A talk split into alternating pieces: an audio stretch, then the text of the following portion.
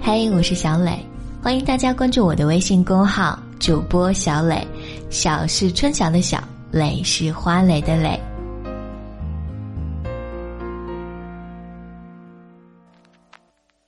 嘿，我是小磊，今天过得好吗？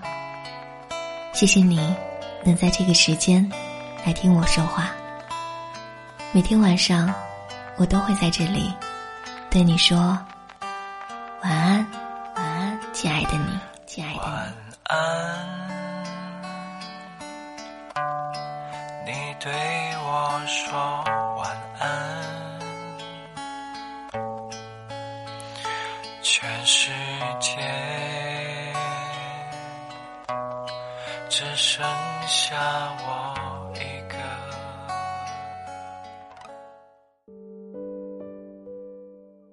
在帝都经典原创的雾霾天里，我被来自于平均半年联系一次的前任朋友小 Q 的微信掀翻了。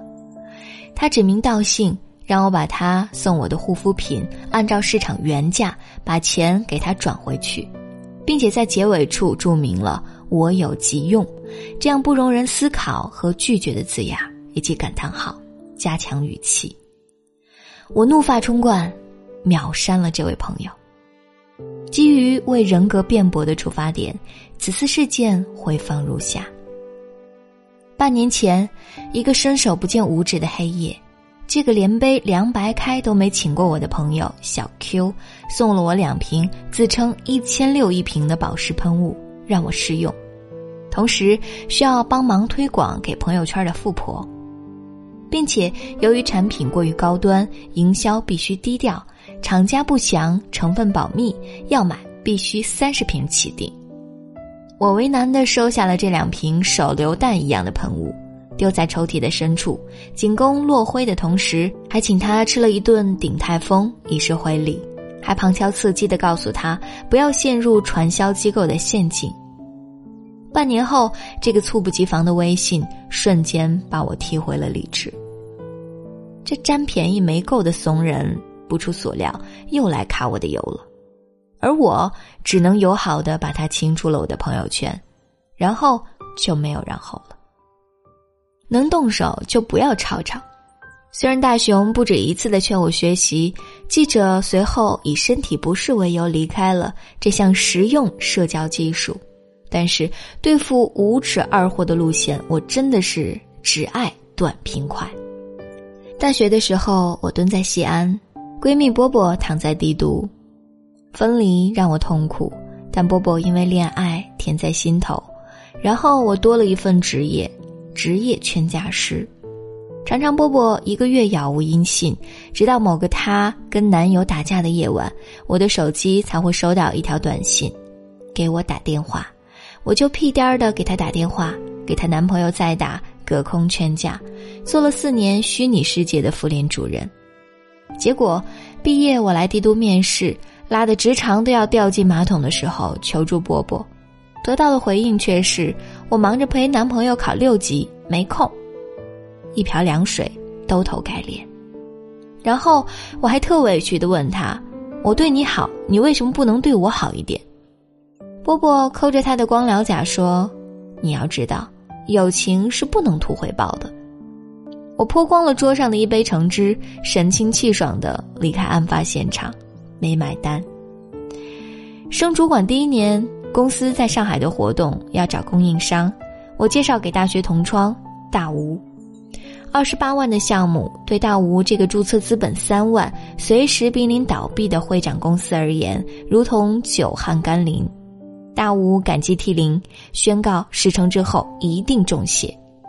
势必大吴携家眷和两条狗，请我吃了一顿烤串儿，共计花费一百七十四元人民币。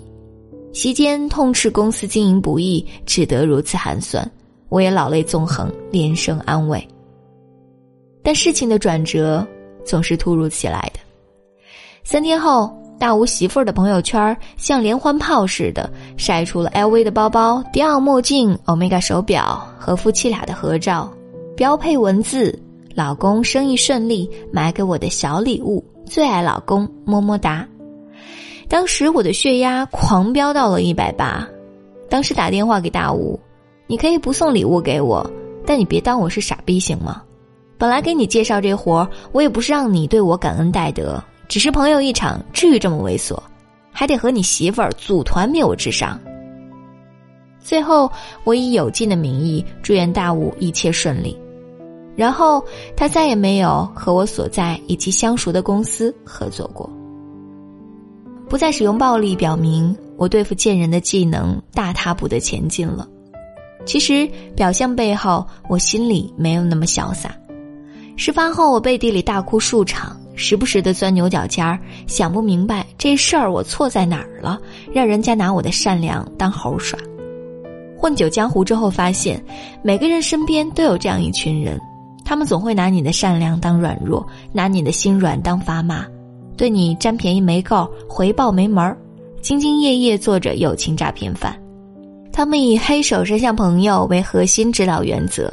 鸡鸣狗盗，用尽半生心力自编自导，并且参与演出，坑了又坑的人生大戏。对这样的人，请拉黑，唾骂不必，唾液淀粉酶比他们宝贵的多。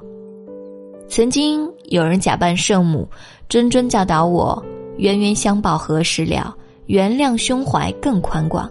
我的回答只有一句：我去年买了个表。要知道。对坏人心存善念就是最大的作恶。你大妈已经不是你大妈了，凭什么你大爷我还得是你大爷？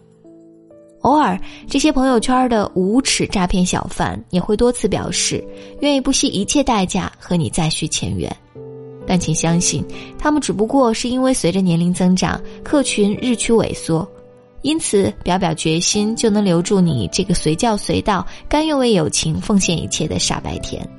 在这件事儿上，他们是何乐而不为的。对他们来说，狗改不了吃屎；至于我们，再饿也不能饥不择食的去吃屎。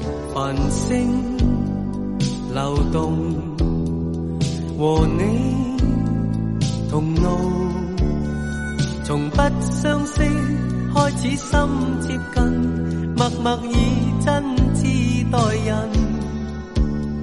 人生如梦，朋友如雾，难得知心几经风暴，为着我不退半步，正是你。遥遥晚空，点点星光，息息相关，你我哪怕荆棘铺满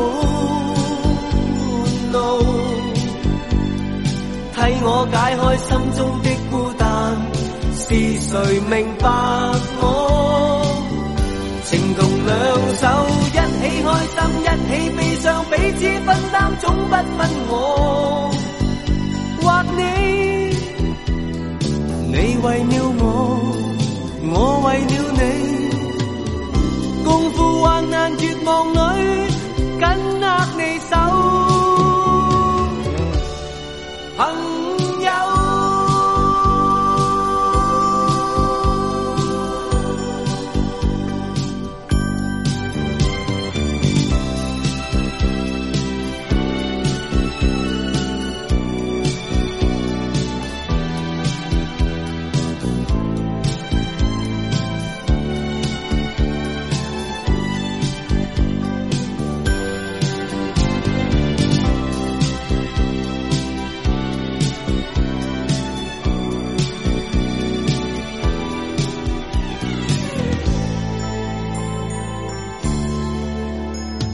繁星流动，和你同路，从不相识开始心接近，默默以真挚待人。人生如梦，朋友如雾，难得知心几经风暴。为着我不退半步，正是你。遥遥晚空，点点星光，息息相关，你我哪怕荆棘铺满路，替我解开心中的孤单，是谁明白我？情同两手。一起开心，一起悲伤，彼此分担，总。